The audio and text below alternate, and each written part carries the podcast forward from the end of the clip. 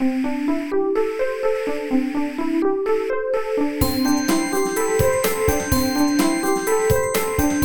速中文，Slow Chinese。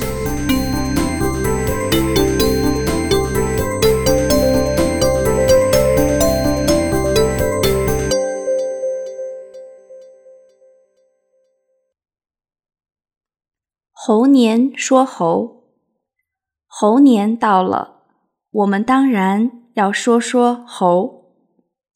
一开始，我试着想想在汉语中跟猴有关的成语，结果发现居然没什么好词儿。比如有一个成语叫“尖嘴猴腮”。字面意思是尖尖的嘴巴，跟猴子一样的腮帮子。后来用来说一个人样子丑陋。还有一个词叫“杀鸡儆猴”，意思是杀鸡给猴子看。现在用来比喻通过惩罚一个人。来警告别人。还有别的例子，比如“木冠而猴”“五马六猴”“山中无老虎”“猴子称大王”等等，都是贬义词。想到这儿，真是忍不住为猴子们伤心。你也许会说：“猴子多可爱啊，聪明又机灵。难道中国人不喜欢猴子吗？”当然不是。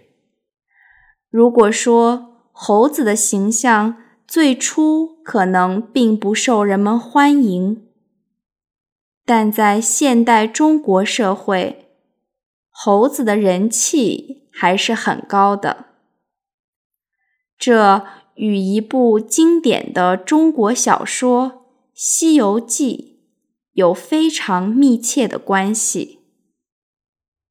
《西游记》讲了唐僧和几个徒弟去西天取经的故事。唐僧的徒弟中最聪明。武功最高强的是一只名叫孙悟空的猴子。他们去西天取经的路上遇到了很多困难，可是无论遇到什么对手，孙悟空总是能够战胜他们，保护他的师傅。我小时候，一到假期，电视台就会播《西游记》的电视剧，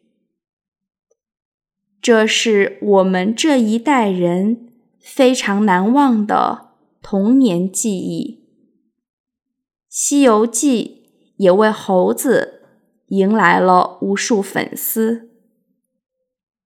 说完《西游记》。我们还要说说另一个和猴子有关系的东西——猴票。很多中国人，特别是我父母那一代人，都有集邮的习惯。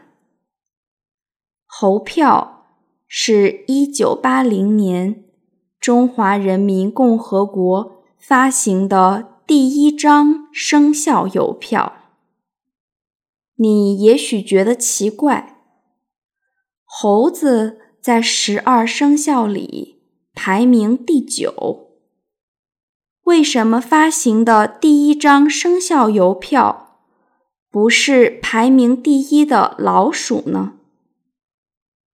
答案简单又好笑。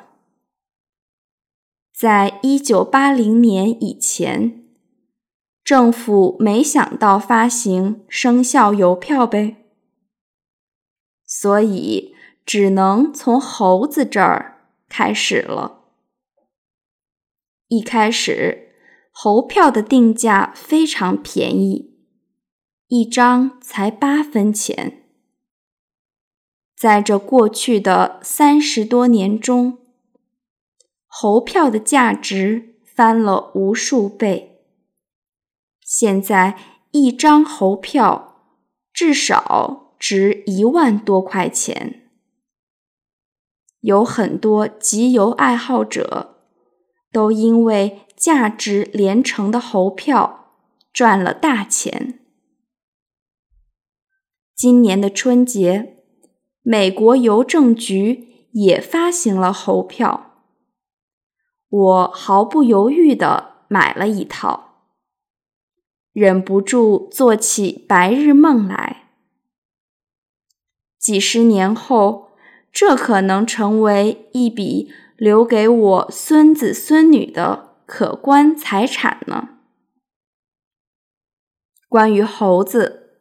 我们今天就先说这么多，在这里给大家拜个晚年，祝所有慢速中文的听众朋友猴年大吉，万事如意。